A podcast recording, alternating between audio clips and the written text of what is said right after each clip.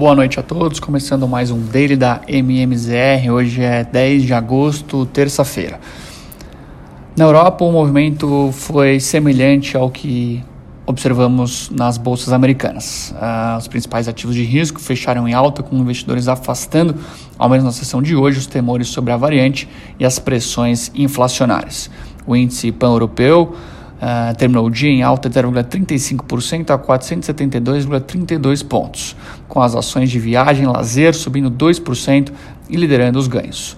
O DAX, referência da Bolsa de Frankfurt, subiu 0,16%, enquanto o índice de Londres avançou 0,40%. Na esteira de dados econômicos, o índice de confiança da Alemanha, do Instituto ZEW, caiu pelo terceiro mês consecutivo, devido a um cenário mais desafiador para a economia do país diante de uma possível quarta onda da pandemia. A medida de expectativa econômica caiu a 40,4 pontos em agosto, de 63,3 em julho, e ficou bem abaixo da expectativa dos economistas consultados pelo Wall Street Journal, de leitura a 57,5 pontos. Com relação às bolsas americanas, tivemos hoje um dia de direções mistas, com recordes na bolsa de Nova York e queda no principal índice de tecnologia Nasdaq.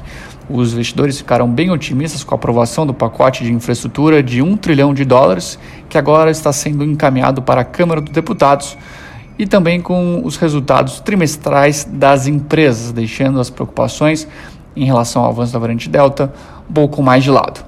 Dow Jones fechou o dia em alta 0,46%, batendo novo recorde, assim como o S&P 500, que subiu 0,1% e atingiu 4.437 pontos.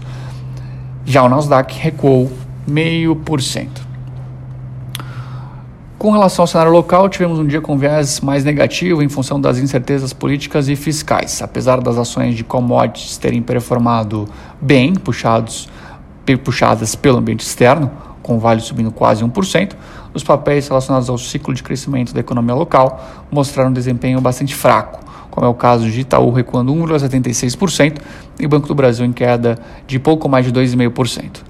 Investidores locais seguem avessos ao risco, com o clima de risco político diante da votação da PEC do voto impresso, do desfile militar na esplanada dos ministérios e das recentes tensões entre líderes dos poderes da República.